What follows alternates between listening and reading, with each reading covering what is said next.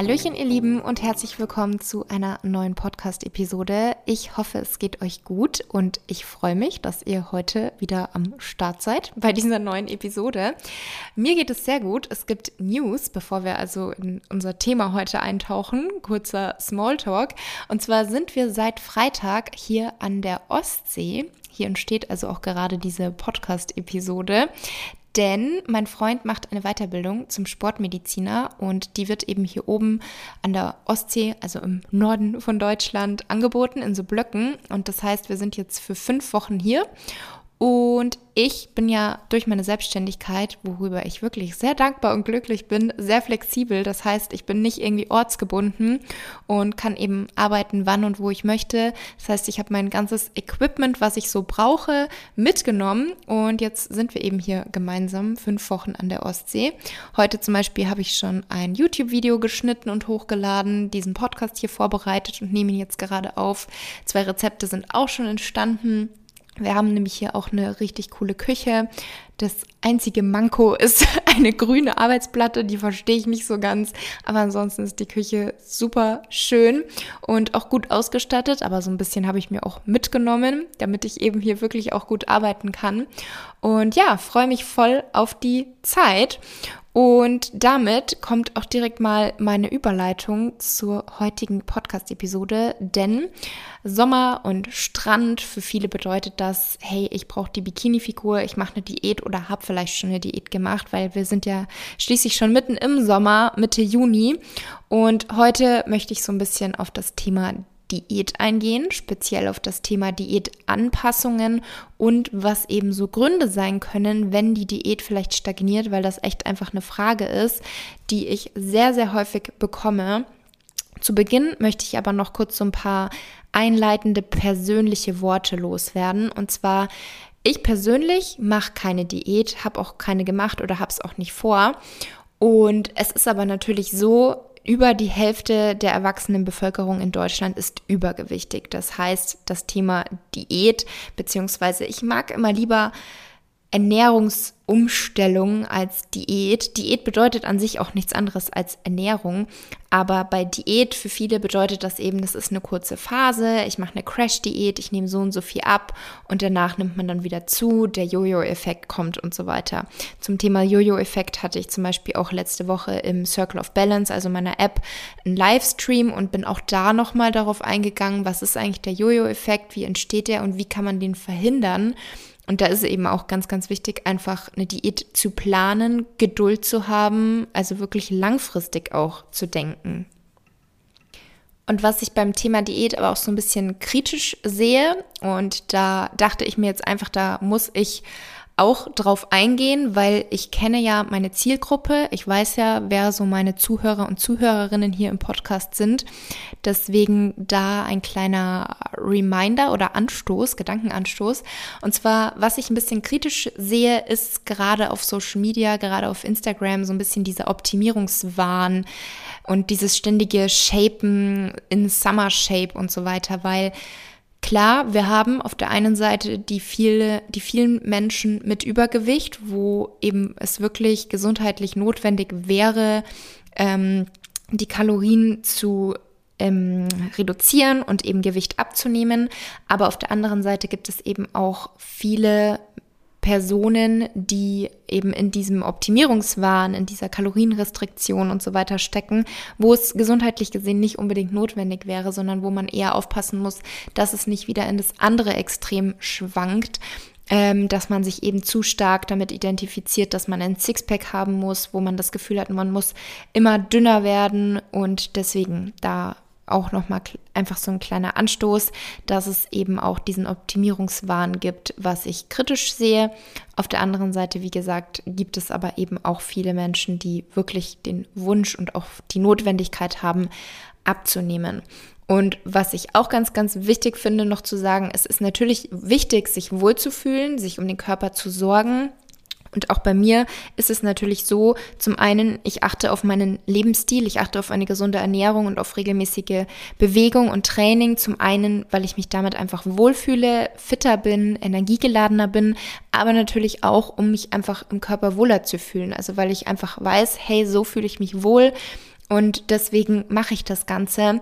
Aber ständiges Diäten, ständiges Optimieren und so das Gefühl zu haben, es ist nie gut genug, das ähm, sollte halt nicht passieren, sondern es gibt immer irgendwelche Stellen auch am Körper, die einem vielleicht nicht so gut gefallen, wo man nicht so zufrieden ist oder wo man sich denkt, hm, ein, zwei Kilo weniger wäre schön, aber man sollte sich deswegen halt nicht unter Druck setzen, nicht deswegen stressen, sondern einfach akzeptieren, wie es ist, immer im Hinterkopf behalten, dass die Gesundheit das Allerwichtigste ist. Deswegen ein zu geringer Körperfettanteil auf Dauer ist nicht gesund. Ich habe das ja selbst erfahren und hatte dann zwei Jahre lang Periodenverlust.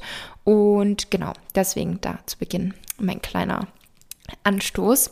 Und bevor wir jetzt auf das heutige Thema eingehen, wie gesagt, Diätanpassungen und vor allem auch, wie man eben vorgehen sollte, beziehungsweise was so die häufigsten Gründe dafür sind, wenn die Diät stagniert und einfach das Gewicht sich nicht mehr verändert. Bevor ich damit loslege, möchte ich euch noch kurz den heutigen Sponsor meiner Podcast-Episode vorstellen. Die heutige Episode wird unterstützt durch AG1. AG1 vereint 75 hochwertige Inhaltsstoffe in einem Produkt. Vitamine, Mineralstoffe, Bakterienkulturen, Botanicals und weitere Zutaten aus echten Lebensmitteln. All die Mikronährstoffe sind in hoher Bioverfügbarkeit enthalten, sodass sie besonders gut von unserem Körper aufgenommen werden. Weiterhin wird die Rezeptur von einem Wissenschaftsteam stets an die aktuelle Studienlage angepasst und weiterentwickelt.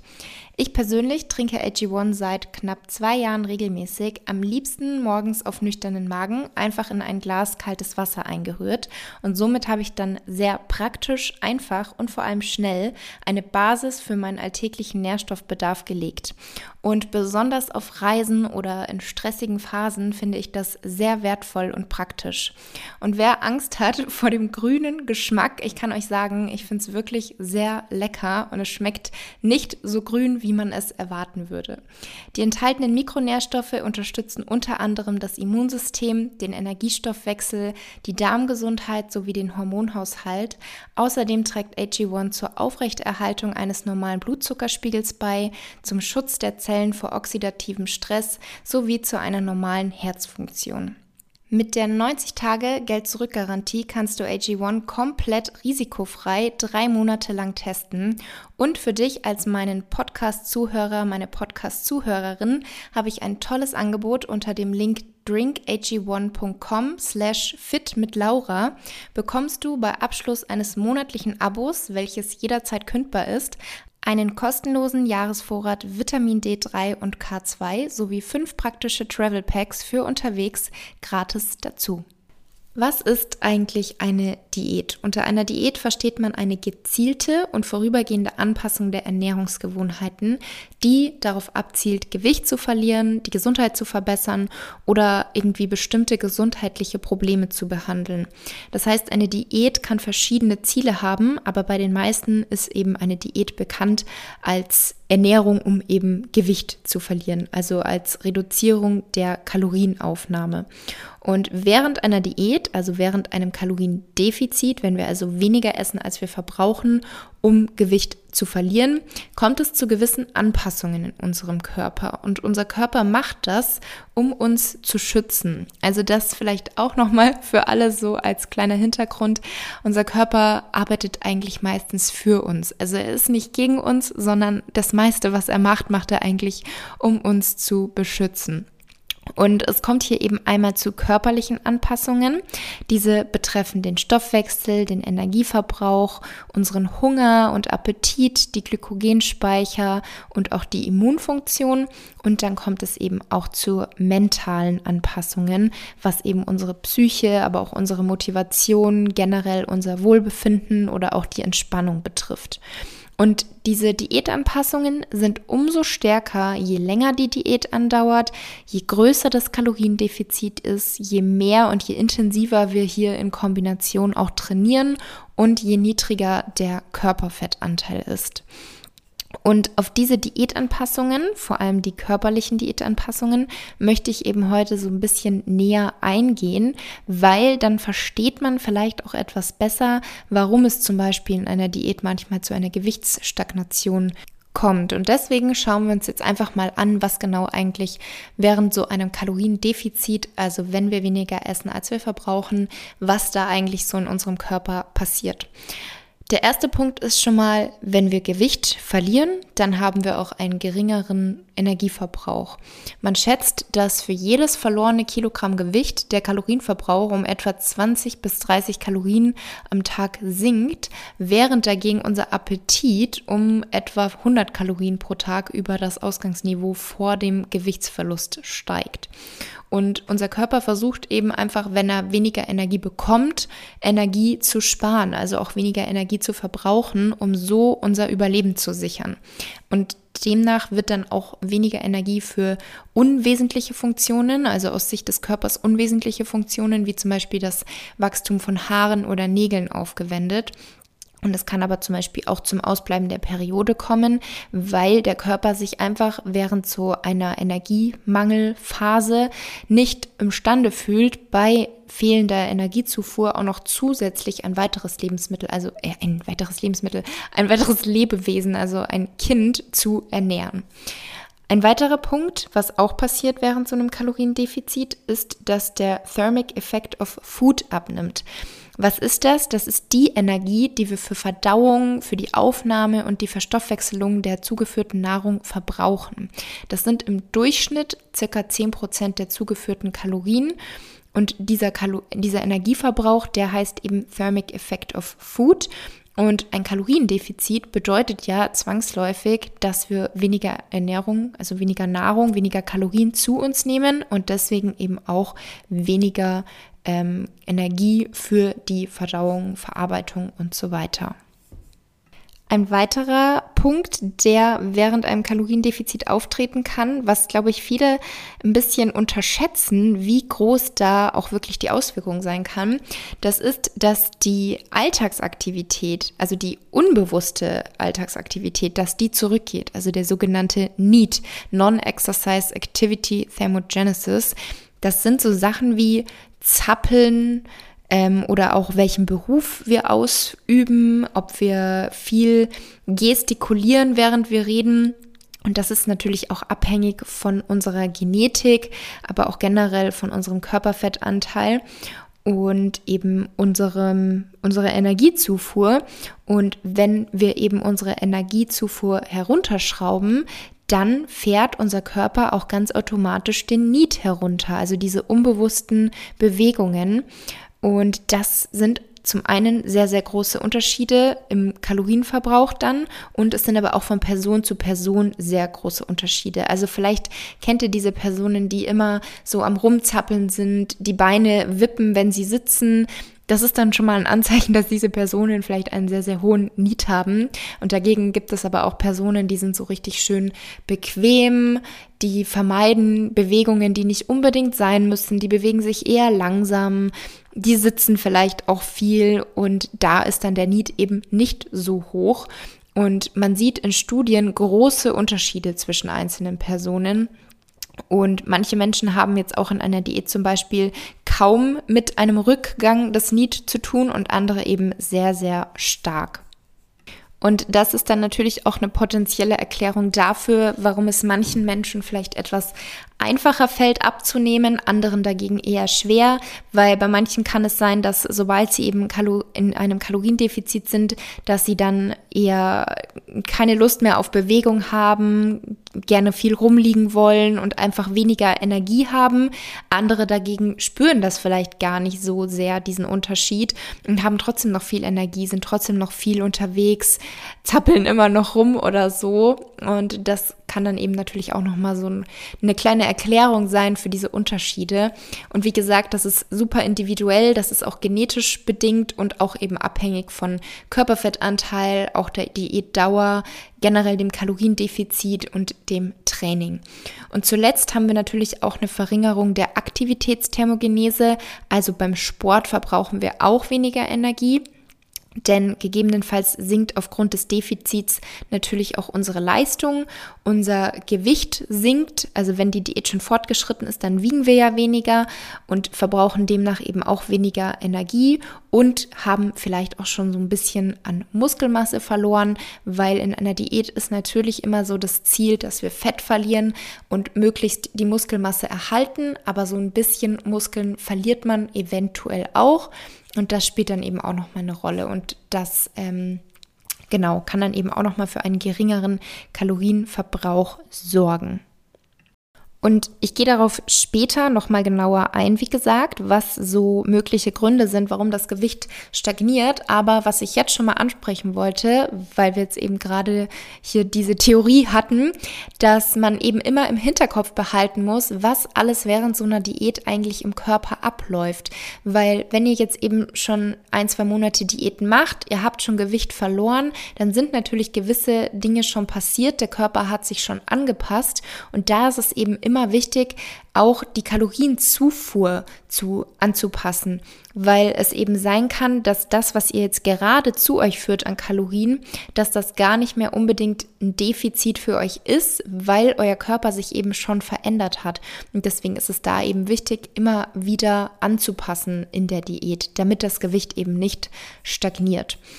Und bevor wir da aber jetzt eben später nochmal tiefer einsteigen, kommen wir jetzt mal dazu, was denn eigentlich mit unseren Hormonen während einer Diät passiert, weil es kommt eben in einer Diät wirklich auch zu hormonellen Veränderungen, was wiederum unseren gesamten Körper, also die gesamte Gesundheit beeinflusst und zum Beispiel auch zu mehr Appetit oder mehr Hunger führen kann, wo wir dann wieder beim Thema sind, warum es manchen so schwer fällt abzunehmen denn unsere Hormone steuern eben unseren Hunger, unsere Sättigung und auch unseren Stoffwechsel und die Fettverteilung, was wiederum natürlich unser Körpergewicht beeinflusst.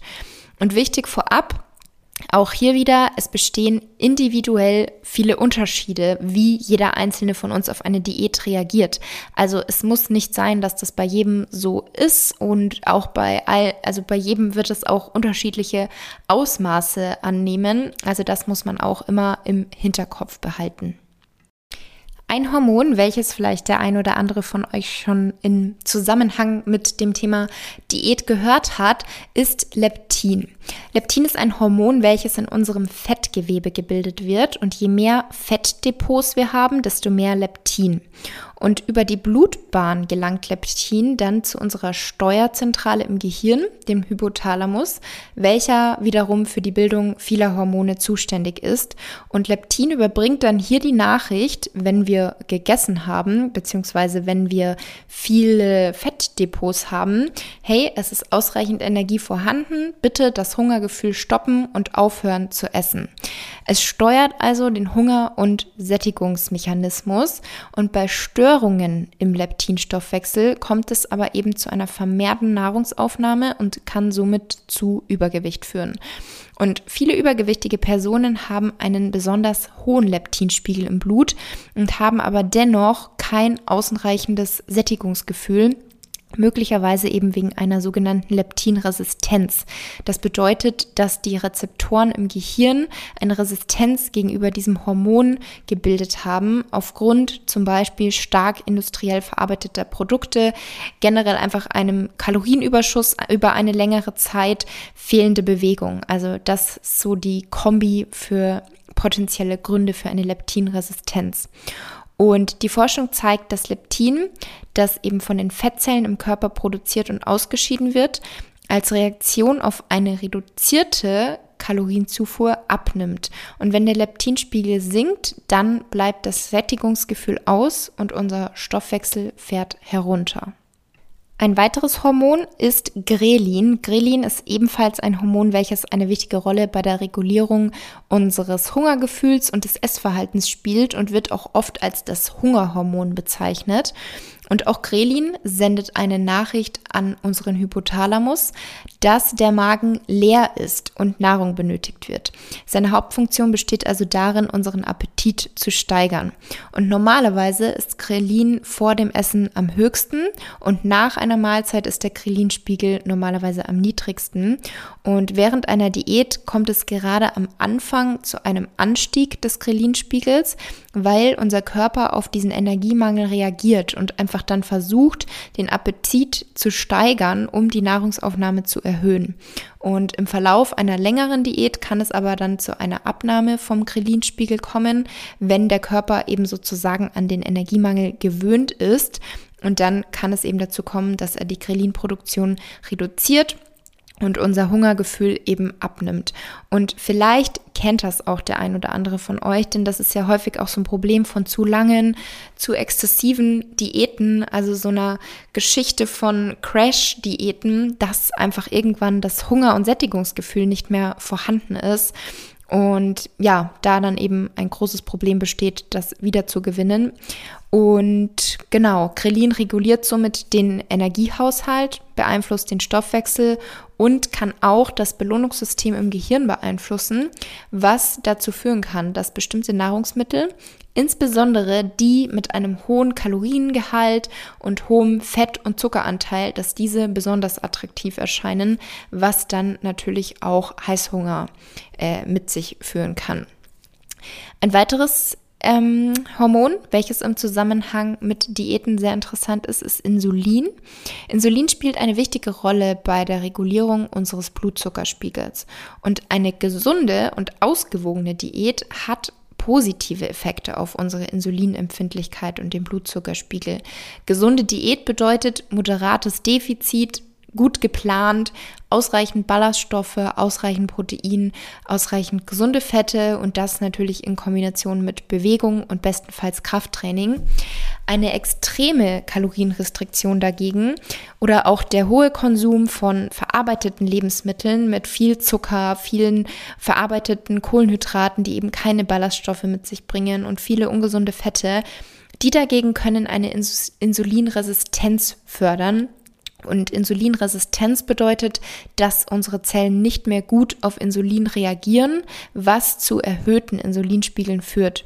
Und eine Insulinresistenz wird auch oft im Zusammenhang mit Übergewicht, metabolischem Syndrom und Typ 2 Diabetes diskutiert.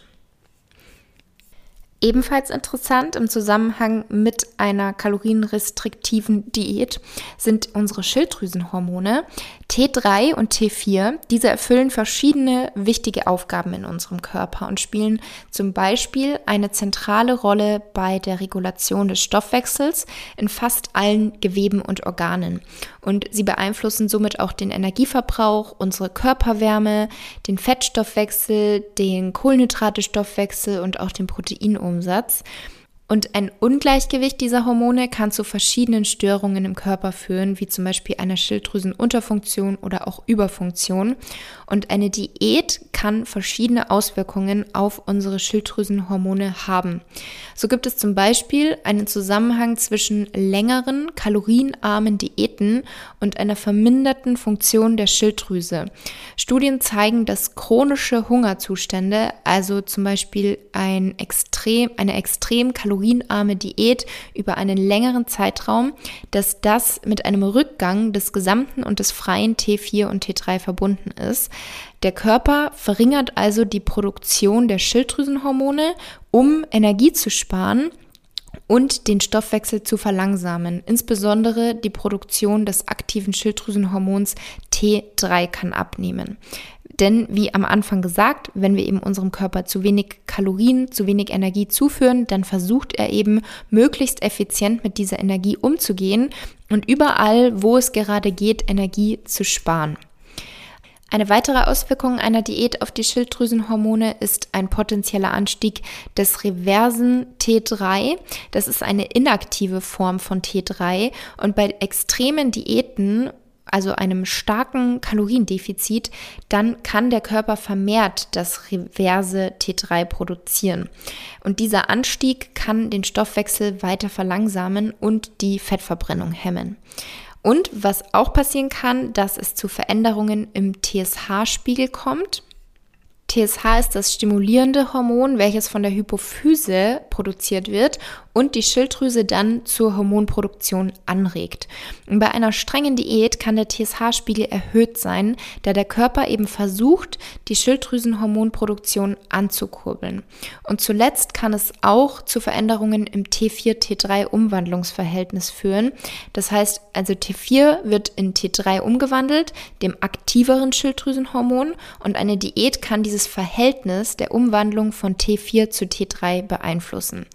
Diese Veränderungen sind normalerweise während einer Diät nur vorübergehend und wie gesagt auch individuell verschieden von Person zu Person. Und ähm, wichtig ist eben, nach einer Beendigung einer Diät sollten sich die Werte auch wieder normalisieren und generell sollte eben aber auch einfach nicht zu tief mit den Kalorien gegangen werden. Das heißt keine zu extremen Diäten, keine zu langen Diäten und da gegebenenfalls auch einfach mal beim Arzt die Werte checken lassen, ob alles in Ordnung ist und da eben auch sich Rat ähm, einholen lassen, wenn vielleicht irgendwas aus dem Ungleichgewicht geraten ist. Weitere wichtige und interessante Hormone im Zusammenhang mit einer Diät sind natürlich die Sexualhormone. Hier will ich einmal auf Östrogen eingehen und auf Testosteron.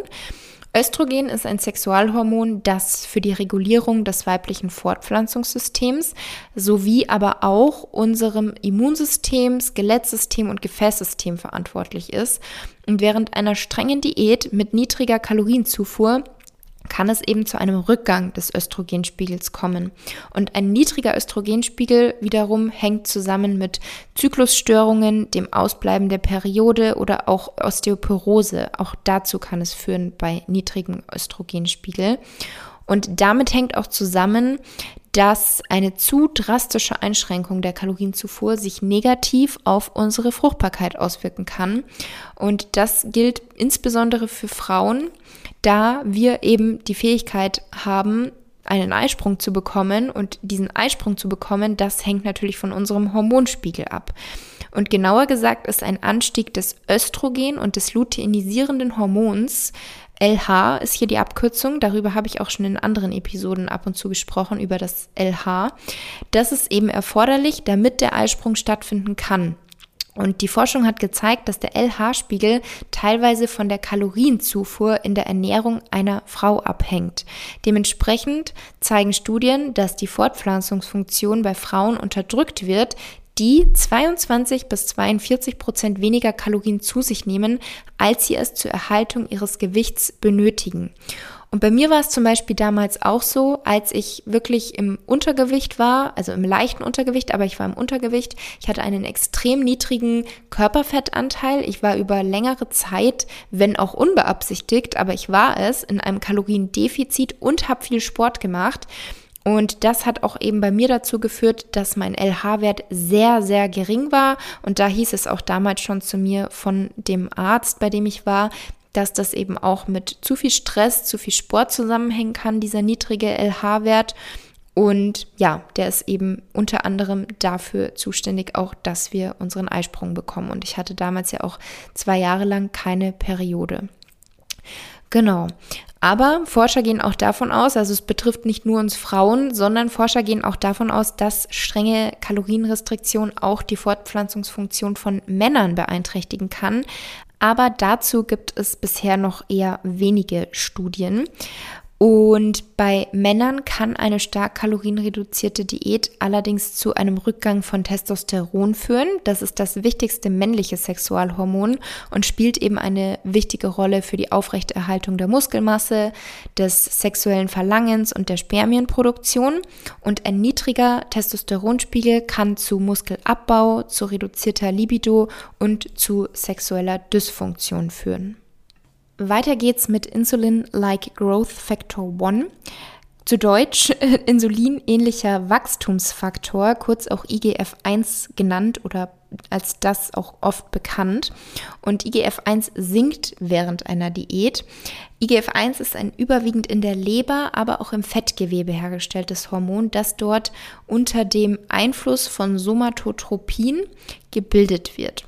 Und IGF-1 ist eben ein wesentlicher Faktor für die Steuerung des Zellwachstums. Und IGF-1 ist ein anaboles Hormon, das heißt für den Muskelaufbau und die Proteinsynthese im Körper verantwortlich. Weiterhin beeinflusst es auch den Fettstoffwechsel, den Grundumsatz, trägt zur Regulierung des Blutzuckerspiegels bei und beeinflusst auch den Glukosestoffwechsel und spielt auch wiederum eine Rolle bei der Regulierung des Appetits und der Sättigung. Und ein ausreichender IGF-1-Spiegel ist demnach sehr wichtig für unsere Gesundheit und unser Wohlbefinden. Und dieser Spiegel kann unter anderem über unsere Ernährung, unsere körperliche Aktivität und auch den Hormonhaushalt beeinflusst werden. Und bei einer Diät ist es einfach wichtig, auf eine ausgewogene Ernährung mit ausreichender Versorgung aller wichtigen Nährstoffe zu achten, um eben die IGF-1-Funktion zu unterstützen. Was auch passiert in einer Diät, Cortisol steigt. Cortisol kennen sicherlich die meisten von euch. Es ist auch bekannt als das Stresshormon und es wird in der Nebennierenrinde gebildet und ist an vielen Stoffwechselprozessen in unserem Körper beteiligt. Und Cortisol wirkt sozusagen als Schutzschild gegen Belastungen und Entzündungen und hilft auch dem Gehirn, Glucose als Energiequelle zu nutzen. Demnach nimmt es auch Einfluss auf den Blutzuckerspiegel und den Fettstoffwechsel und Cortisol ist super wichtig für uns. Per se ist es auch nicht schlecht, weil das denkt man oft, weil es eben bekannt ist als das Stresshormon, aber Cortisol per se ist nicht schlecht. Aber bei vielen Menschen ist es leider heutzutage chronisch erhöht. Und eine strenge Diät oder ein zu hohes Kaloriendefizit können als Stressor auf unseren Körper wirken und demnach zu erhöhten Cortisolspiegeln führen. Und erhöhte Cortisolspiegel können eben zu einem Abbau von Muskelmasse in einer Diät führen, können zu Erhöhung der Fettspeicherung führen und weiterhin kann Cortisol auch Einfluss auf die Regulation des Appetits haben. Das steigert eben unseren Hunger und vor allem auch hier wieder das Verlangen nach energiereichen, kohlenhydratreichen Lebensmitteln. Cortisol kann auch den Blutzuckerspiegel erhöhen, indem es die Glukoseproduktion in der Leber stimuliert und die Insulinsensitivität reduziert. Und die Folge können dann eben Schwankungen im Blutzuckerspiegel sein, was sich wiederum negativ auf unseren Energiehaushalt und auf unsere Stimmung auswirken kann. Und bei Dauerstress, das heißt zum Beispiel, wenn eben unser Körper zu lange und zu extrem in einem Kaloriendefizit ist, dann ist unser Körper eben permanent in Alarmbereitschaft. Und alle lebensnotwendigen Prozesse werden infolgedessen eben sozusagen hinten angestellt. Und hier kann es dann eben auch wiederum zu Haarausfall kommen, zu Libidoverlust. Ständige Infektionen, darauf kommen wir auch gleich nochmal als letzten Punkt. Oder auch Schlafprobleme, Verdauungsprobleme oder eben auch Periodenverlust. All das können dann eben Folgen sein. Und genau, letzter Punkt, gerade schon angesprochen, Immunsystem. Eine zu extreme und zu lange Diät kann die Immunfunktion beeinträchtigen, also das Risiko von Infektionen und Krankheiten erhöhen.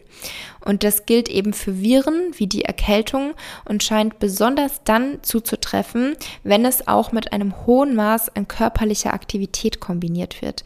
In einer Studie wurden beispielsweise Athleten in Sportarten, bei denen die Körperschlankheit im Vordergrund steht, wie jetzt zum Beispiel Turnen, mit Athleten in Disziplinen verglichen, bei denen das Körpergewicht weniger wichtig ist. Und die Forscher konnten eben zeigen, dass Athleten in Disziplinen, die eben Schlankheit verlangen, häufiger versuchten, Gewicht zu verlieren und fast doppelt so häufig in den letzten drei Monaten krank waren. Und in einer anderen Studie wiesen Taekwondo-Sportler, die in der Woche vor einem Wettkampf eine Diät machten, um ihr Körpergewicht zu reduzieren, eine verminderte Immunität und ein erhöhtes Infektionsrisiko auf. Also auch das immer mal so im Hinterkopf behalten, dass eben das Immunsystem einfach geschwächter ist und man anfälliger ist, wenn man sich ständig oder zu lange oder auch zu extrem in einem Kaloriendefizit befindet. Und deswegen ist da eben auch auf der anderen Seite dann so wichtig, auf die Ernährung zu achten, den Körper mit möglichst vielen Nährstoffen zu versorgen, damit da auch keine Mängel auftreten können. Das war jetzt viel Theorie, viel zu dem Thema Hormone. Was passiert da? Zuletzt auch noch das Thema Immunsystem. Ich hoffe, es war verständlich und interessant und ihr seid alle noch dabei. Ich möchte jetzt abschließend, wie gesagt, noch darauf eingehen, was Gründe dafür sein können, wenn das Gewicht in einer Diät stagniert. Also wenn man das Gefühl hat, hey, ich mache doch alles richtig und ich mache doch schon so lange Diät, irgendwie passiert aber nichts mehr. Ein potenzieller Grund kann sein deine Kalorienzufuhr. Und zwar, dass du mehr isst, als du denkst.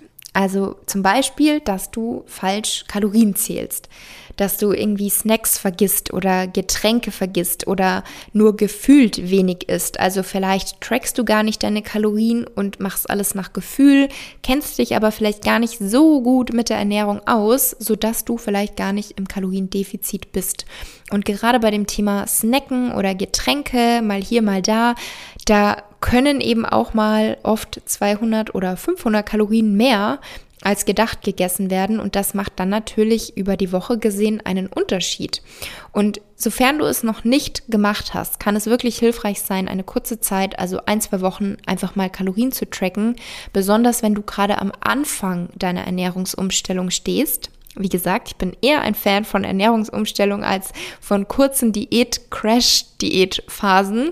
Wirklich lieber langfristig denken und wirklich die Ernährung so umstellen, dass du irgendwann keine Diät mehr brauchst. Und wenn du da eben gerade am Anfang stehst, kann es sehr, sehr hilfreich sein, um Lebensmittel kennenzulernen, um ein Gefühl für Mengen zu entwickeln, dass du mal eine Zeit lang Kalorien trackst. Ein zweiter Punkt kann sein, dass du weniger Kalorien verbrauchst, als du denkst. Also ein inaktiver Alltag zum Beispiel reduziert den Kalorienverbrauch wirklich oft massiv. Und der Kalorienverbrauch durchs Training dagegen, der wird oft noch überschätzt. Und wie auch am Anfang gehört, also was ich erklärt habe, sinkt ja der Kalorienverbrauch in einer Diät natürlich auch. Zum einen generell der Grundverbrauch, dann aber auch der Verbrauch im Training und eben auch dieser sogenannte Need, also unsere unbewusste Aktivität. Das alles sinkt ja während einer Diät, weil du weniger wiegst. Und deswegen ist es da auch ganz wichtig, diese Anpassungen des Körpers, diese Stoffwechselanpassungen auch immer im Hinterkopf zu behalten und eben die Kalorien regelmäßig anzupassen, um weiter im Defizit zu sein. Und wenn du zum Beispiel auch merkst, dass dein Need sinkt und du einfach dich unbewusst weniger bewegst und immer fauler wirst, dann versuch auch da vielleicht gewisse Routinen zu integrieren, damit du auch nicht immer weiter mit den Kalorien runter musst. Also es gibt ja zum Beispiel auch viele Personen, sagen wir jetzt mal als Beispiel, eine kleine Frau mit einem geringen Verbrauch, die ähm, ja, sollte natürlich nicht immer, immer mehr runtergehen mit den Kalorien, weil einfach am Ende sonst nicht mehr viel übrig ist, was zum einen überhaupt keinen Spaß macht und zum anderen ist es da dann natürlich auch schwer, die Nährstoffe entsprechend zu decken. Deswegen da dann versuchen, wirklich sich selber so ein bisschen zu motivieren, kleine Routinen zu entwickeln, um einfach mehr Bewegung im Alltag zu haben. Also das muss nicht bedeuten, dass man zwanghaft jede Stunde auf dem, äh, jeden Tag eine Stunde auf dem Kardiogerät steht, sondern eben im Alltag versucht, möglichst viele Wege zu Fuß zu gehen und so generell einfach die Bewegung zu steigern, den Need zu steigern. Ein weiterer Grund kann sein, dass du dich falsch wiegst. Hier nochmal kleiner Reminder, wie wiegt man sich denn richtig?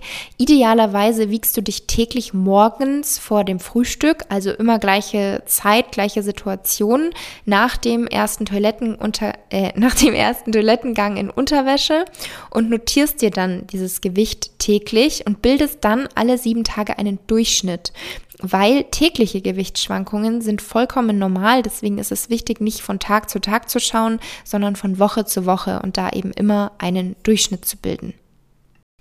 Dann, was ihr auch definitiv immer bedenken solltet, dass ein Stillstand auf der Waage nicht unbedingt einen Stillstand der Fettabnahme bedeutet.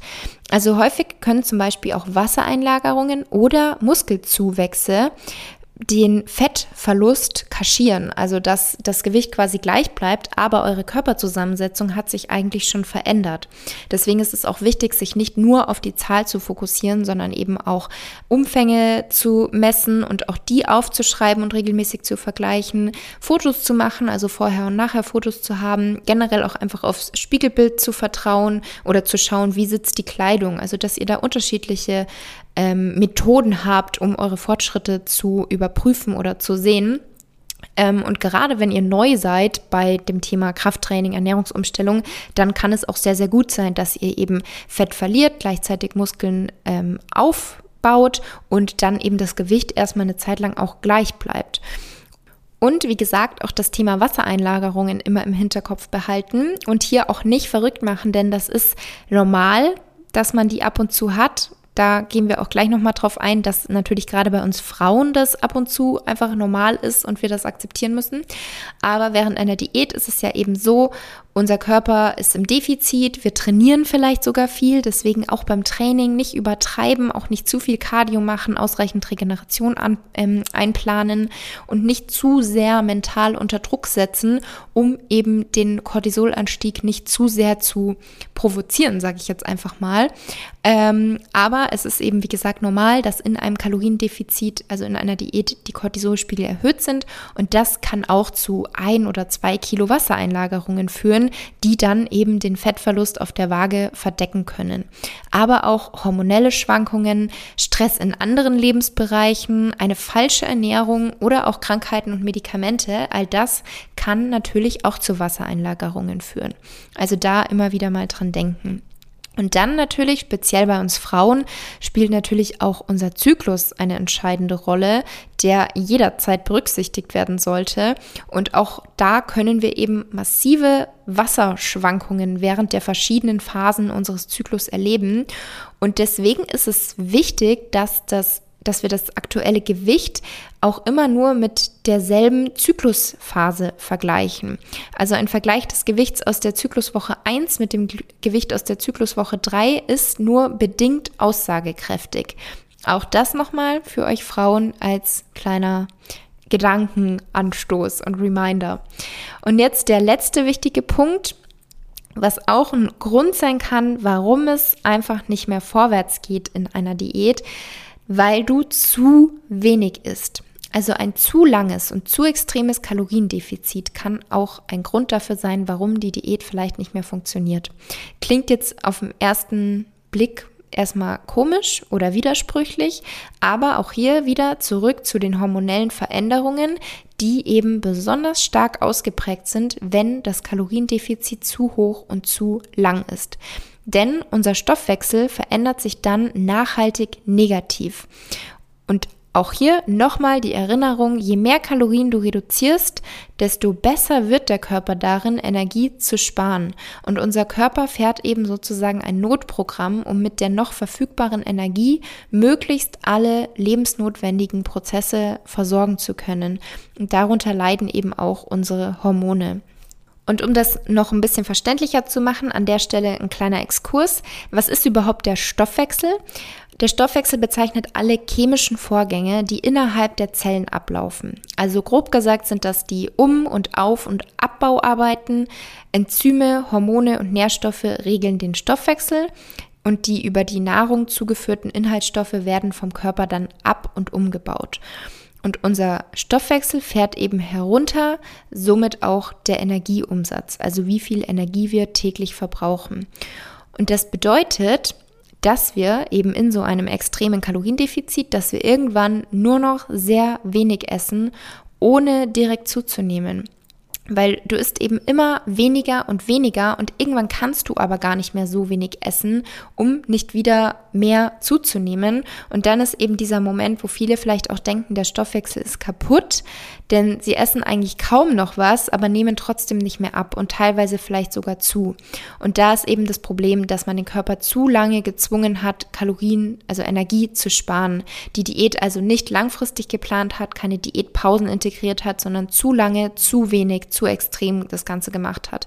Das heißt, die aktiven Zellen reduzieren ihren Grundbedarf und auch die Mengen der aktiven Zellen im Körper nehmen ab. Und hier muss man eben wirklich aufpassen. Man kann das Ganze wieder rückgängig machen aber logischerweise ist das dann mit einer Gewichtszunahme verbunden. Man muss das dann natürlich zulassen und akzeptieren, wenn man da rauskommen möchte.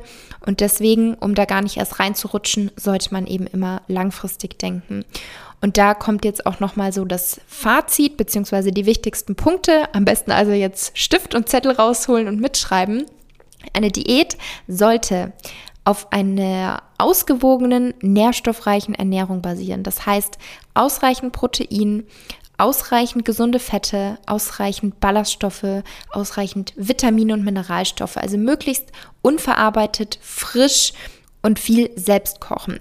Das Ganze ohne Verzicht und Verbote. Das bedeutet, es muss nicht in Anführungsstrichen das Clean Eating sein, sondern ihr dürft auch ab und zu das essen, worauf ihr einfach Lust habt. Also zum Beispiel ein Eis oder ein Stück Schokolade oder was auch immer, was eben so eure individuellen Cravings sind.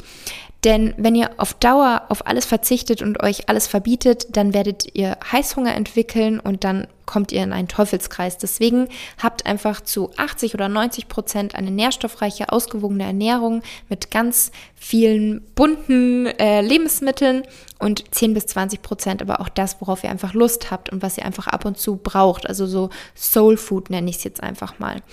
Auch ganz, ganz wichtig, habt Geduld, macht keine Crash-Diäten, fallt nicht auf irgendwelche Programme rein, die euch sagen, in vier Wochen acht Kilo abnehmen oder sonst was, sondern habt Geduld, plant langfristig, macht lieber das Ganze mit einem moderaten Defizit, um dann auch nachhaltig abzunehmen. Also dieses Gewicht auch zu halten und nicht jedes Jahr aufs Neue wieder eine Diät machen zu müssen, sondern einfach einmal erfolgreich die Ernährung umstellen, das Gewicht dann auch so halten und einfach wohlfühlen. Und bestenfalls natürlich kombiniert mit Bewegung und Krafttraining, ausreichend Regeneration, ausreichend Schlaf, auch guter Schlaf, auch ganz, ganz wichtig und eben eingeplante Diätpausen und Refeed-Tage. Zum Thema Refeed ein kleiner finaler Exkurs. Um eben den hormonellen Anpassungen in einer Diät entgegenzuwirken, könnt ihr einen Refeed machen. Das kann ein Tag sein oder auch mehrere Tage. Das ist auch wieder individuell verschieden. Und somit könnt ihr dann eure Glyko Glykogenspeicher wieder auffüllen und so ein Refeed hat eben eine positive Wirkung auf die Leptinspiegel. Und wie sieht so ein Refeed aus? Ihr erhöht eure Kalorien. In der Regel geht man auf Erhaltungskalorien und erhöht vor allem die Menge an Kohlenhydraten. Also Fett und Protein bleibt eher moderat, aber ihr erhöht vor allem die Kohlenhydrate und das bewirkt dann wiederum, dass die Fettzellen mehr Leptin produzieren und die Glykogenspeicher in Muskel und Leber sich wieder auffüllen. Und daraufhin kann es eben dazu kommen, dass euer Need sich wieder erhöht, dass ihr weniger Hunger und Appetit habt, also dass sich das wieder reguliert und dass diese kleine Pause euch auch wieder mit mehr Energie und Motivation versorgt. Also das hat positive Effekte und deswegen ganz, ganz wichtig, Diätpausen, Refeed einfach einplanen und mit dabei haben. Und ja, das war die heutige Episode zum Thema Diätanpassungen, Diätstillstand. Was kann passieren? Was sollte ich machen? Und ich hoffe sehr, es hat euch gefallen. Es war interessant für euch und nicht zu viel auf einmal. Ich freue mich auf euer Feedback. Ihr dürft mir wie immer sehr, sehr gerne bei Instagram oder auch per E-Mail euer Feedback schreiben und gerne auch weitere Themenwünsche. Da freue ich mich auch immer sehr drüber.